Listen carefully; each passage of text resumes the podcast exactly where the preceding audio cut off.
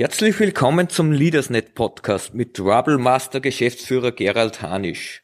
Rabblemaster hat seinen Sitz in Lenz-Pichling und ist Weltmarktführer bei Baumaschinen für das Zerbrechen von Baurestmassen.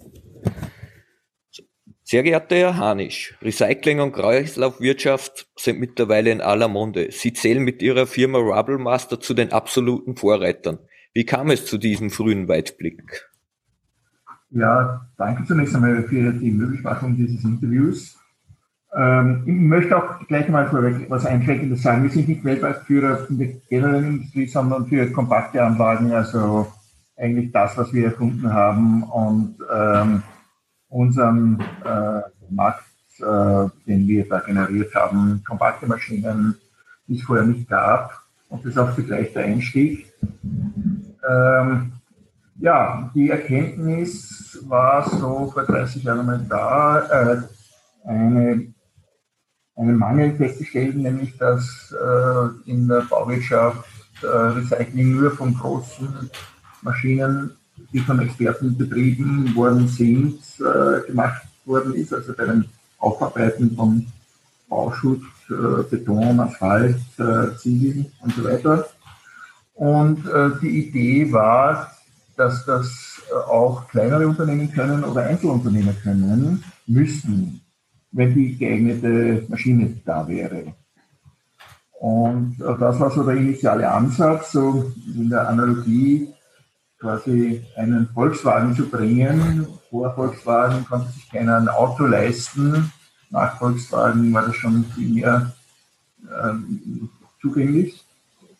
Genau. Äh, und da genau dieselbe Idee quasi in der Bauindustrie. Ähm, vor uns äh, war eine Anlage groß, äh, schwer zu bedienen, nur mit Expertenwissen, ähm, teuer, nicht leicht zu transportieren, nicht so mobil und so weiter. Also äh, es war was, was äh, wo wir immer wieder Unternehmer, Baufirmen und gesagt haben, da verdienen einige Leute sehr viel Geld damit, aber ich kann es nicht tun. Also wir wollten eigentlich die Initiative starten, dass eine Baufirma, ein Einzelunternehmer ähm, im Bereich, Bereich Bauingenieurgewerbes oder dergleichen, ein Deichgräber oder Baggerunternehmen auch äh, Material aufbereiten kann und wieder vor Ort einsetzen kann. Die Baufirma hat sogar in die Wertschöpfungskette einbauen können. Das heißt, äh, den Kunden ähm, ein besseres Angebot zu machen, in dem Recycling ein Teil dieses Angebots war und die Materialien, die vor Ort angefallen sind und anfallen, wieder zu verwerten. Ah, okay, ja, das klingt natürlich sehr spannend. Also eigentlich die Demokratisierung dieser Baumaschinen haben Sie da ja, genau. sozusagen genau. in den Weg geleitet. Ja, formuliert, ja. Und wie viele dieser Maschinen werden pro Jahr gebaut bzw. verkauft? Naja, in, über das gesamte Portfolio so zwischen 500 und 600 zurzeit, aber wir haben ein starkes Wachstum ähm, und äh, da werden wir hoffentlich jetzt in den nächsten Jahren über die Gesamtwiederung brechen und sieben ähm, Richtung ja, 900.000 Maschinen gehen. Wow, ja, das ist schon eine gewaltige Summe. Äh, und ja. wie viele unterschiedliche Brecher gibt es da? Wie kann man sich das vorstellen? Wie viele ja, Modelle? Haben, äh, verschiedenste Brechertypen, die fangen an von äh, 13 Tonnen Großmaschinen bis hin zu ja, 45 Tonnen, also eigentlich eine ganze Palette von Maschinen, die verschieden auch transportiert werden können. Äh, Brechanlagen, selber mit Zielanlagen, äh, auch spezifisch äh, für gewisse Bauvorhaben, Materialien. Ähm, ja, insgesamt bei den Brechanlagen so sechs, sieben Typen und äh, bei den, äh, äh bei den Sielanlagen äh, geht es um einiges mehr, weil die äh, verschieden ausgeformt sind. Also so, ja, um die 18 Typen, die wir da äh, beliefern können. In verschiedenen Zusammensetzungen auch. Okay. Äh, die Exportquote Ihrer Firma liegt so bei 95 Prozent. Äh, ja. Was sind da die stärksten Absatzmärkte und wie, in wie vielen Ländern werden die Baumaschinen von Wabble Master vertrieben? Wir haben so 110 Märkte in etwa, wo wir tätig sind. Stärksten Märkte sind natürlich in Mitteleuropa erst zu suchen, Zentraleuropa, Dachmärkte, das England, UK, ähm, Südeuropa, Südosteuropa, aber Nord, genauso Nordeuropa, skandinavische Länder. Ja, das ist einmal Europa, dann äh, immer mehr und einer der stärksten Märkte äh, USA, Nordamerika, wird demnächst sogar unser stärkster Markt werden, von, ähm, also von USA betrachtet als äh, einzelnes Land mhm. der stärkste Markt. Ähm, Lateinamerika sehr gut, sehr stark. Ähm, Australien und äh, auch Südostasien ähm, kommt zufällig auf, auf unsere Landkarte. Also eigentlich auf allen Kontinenten vertreten sozusagen. Ja, genau. Äh, ihre erste Maschine wurde 1992 präsentiert. Äh, mhm. Da wird sich wahrscheinlich auch technisch äh, etwas getan haben seither. Welche Weiterentwicklungen gibt es denn da so? Ja, es gibt schon einige. Wir haben natürlich, indem wir mit den Produkten immer größer geworden sind, auch ähm, verschiedenste Technologien noch äh, entwickeln müssen. Ähm, ja, es war im Bereich des Brechens als solches haben wir sehr viele Neuerungen gebracht. Wir haben in unserer Branche also sind wir einer der innovationsstärksten Unternehmen. Ich weiß gar nicht, ob es einen zweiten gibt, der so viel innoviert.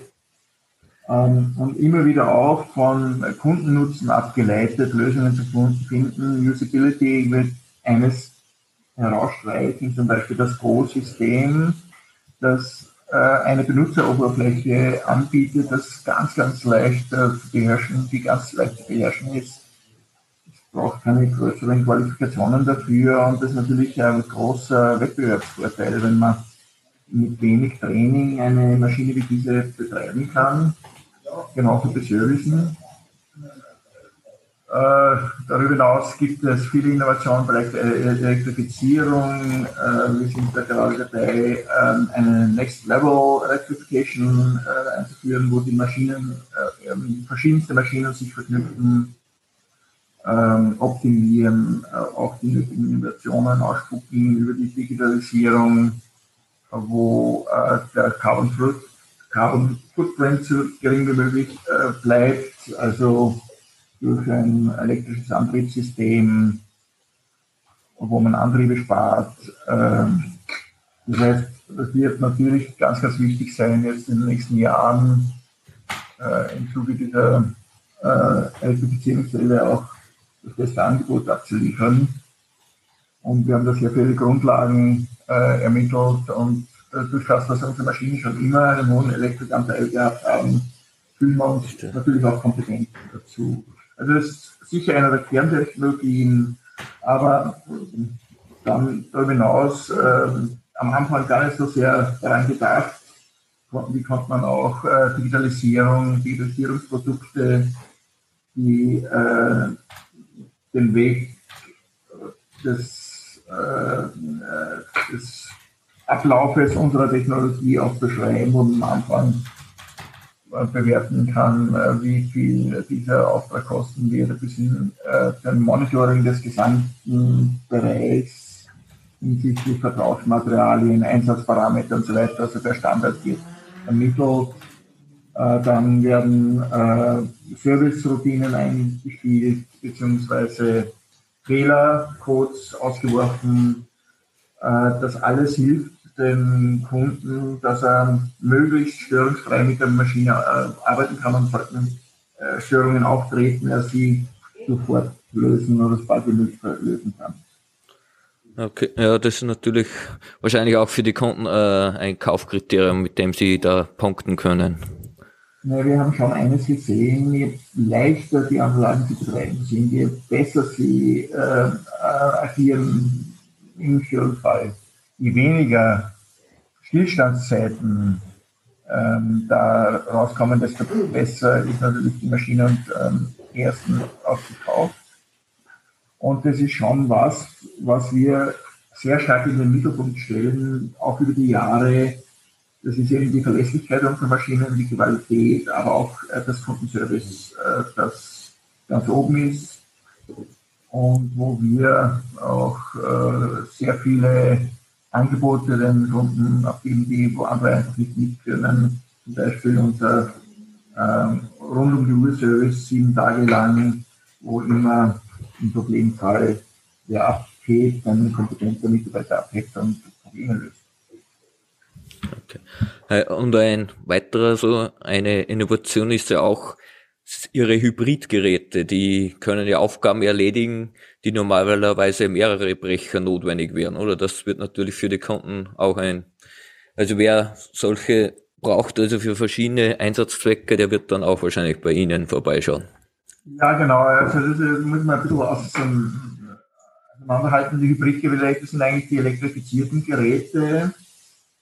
Ähm, und äh, die Einsatzparameter können natürlich vielfältig sein. Also das ist äh, das, was uns auszeichnet, dass wir äh, sehr viele verschiedene Einsätze bestreiten können und die natürlich auch ähm, kostendeckend äh, abgearbeitet werden können. Äh, wenn man so ein, eine Baumaschine eben von einem Material auf das andere umstellen will, wie lang oder wie viel Zeit nimmt denn das in Anspruch, so eine technische Anpassung? Naja, äh, da äh, ist es eher so, dass die Maschinen schon eigentlich in Richtung dieser verschiedenen äh, Einsatzfelder gesettet sind. Das heißt, sie sind schon so ausgerüstet, dass die Umbauzeit dann äh, so kurz wie möglich ist. Und eigentlich kann man schon mit der Grundmaschine sehr viele verschiedene Materialien abarbeiten. Man kann sie dann natürlich noch spezifisch ausrüsten.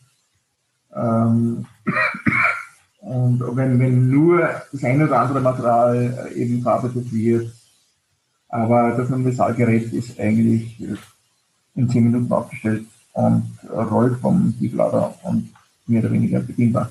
Okay. Und das können eben die Kunden selbst dann auch vor Ort anpassen, oder? Wie gesagt, das war auch von vornherein und genau. dass der Kunde das alles selber machen kann. Und äh, die Maschinen, also werden, können all Ihre Maschinen mit einem Tieflader transportiert werden oder gibt es da auch größere, ja. für die man mehrere Laster braucht? Oder? Nein, es ist tatsächlich so, dass wir entlang dieser Transportgrößen um unsere Maschinen zu dimensionieren, dass das möglichst mit gängigen Transportsystemen zu machen ist. Was natürlich auch wieder für einen Wett gegenüber Wettbewerb auch Vorteile bringt, die das nicht Das war absolut einer der wesentlichen Punkte sogar. Und äh, man hat gesehen, wie, wie, wie sich das am Markt durchgesetzt hat. Das Dimensionieren für alle Wettbewerber, auch die Maschinen in unseren Größenordnungen. Also die Kompaktheit als Wettbewerbsvorteil sozusagen.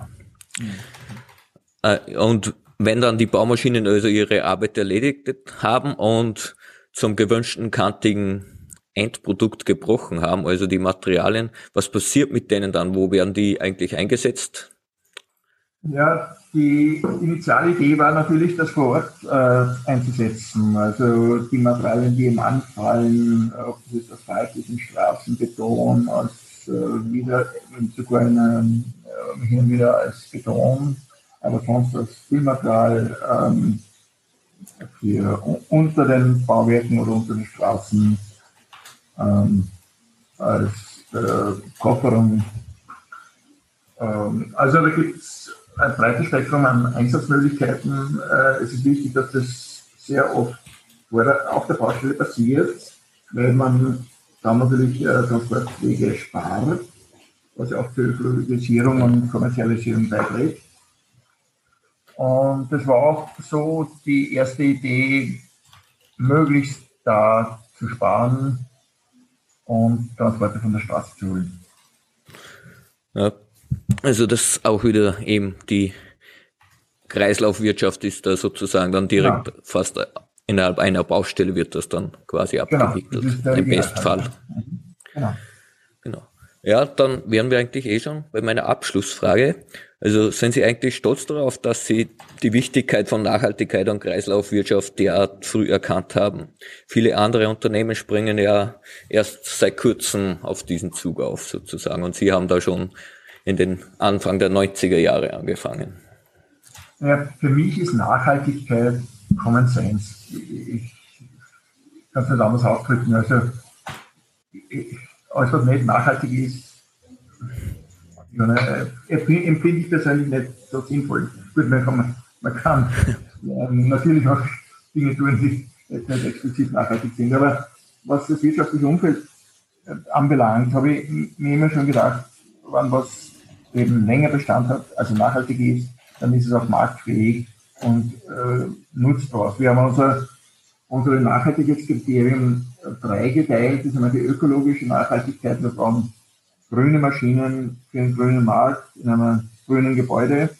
Äh, äh, Gebäude ist ja äh, nahezu ähm, äh, energieneutral, was die Beheizung und Bekühlung anbelangt.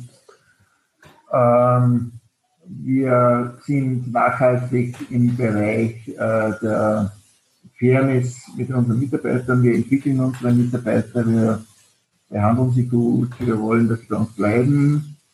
Und natürlich, das ist, würde ich so unter der sozialen Nachhaltigkeit äh, lassen. Und natürlich äh, die wirtschaftliche Nachhaltigkeit. Müssen offensichtlich gewinnbringend arbeiten, dass es uns in Zukunft gibt. Also diese drei Nachhaltigkeitskriterien sehe ich, ökologisch, soziale und wirtschaftliche Nachhaltigkeit. Und die waren von vornherein schon immer da, anders hätte man gar nicht vorstellen können, ein Unternehmen aufzubauen und zu führen. Also ohne diesen Parametern. Ja, es war sicher auch dafür entscheidend, dass sie eben schon so lange am Markt sind und noch immer so erfolgreich sind und auch in Zukunft noch weiter wachsen, wie man sieht.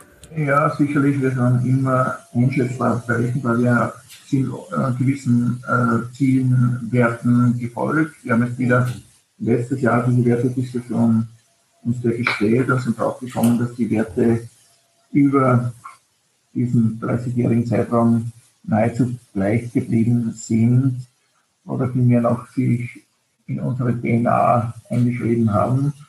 Das heißt, wir brauchen uns nicht biegen, um fair zu sein und und, oder fortschrittlich oder ökologisch. Wir sind einfach, weil wir es schon immer so waren. Und äh, das ist vielleicht äh, ganz wichtig, dass man authentisch bleibt in dem, was man tut und äh, sich nicht bindet. Na gut, dann bedanke ich mich für das sehr interessante Gespräch, das auch sicher unseren Hörern sehr gut gefallen wird, weil man doch wieder mal neue und sehr interessante Einblicke bekommen hat. Und damit danke sehr.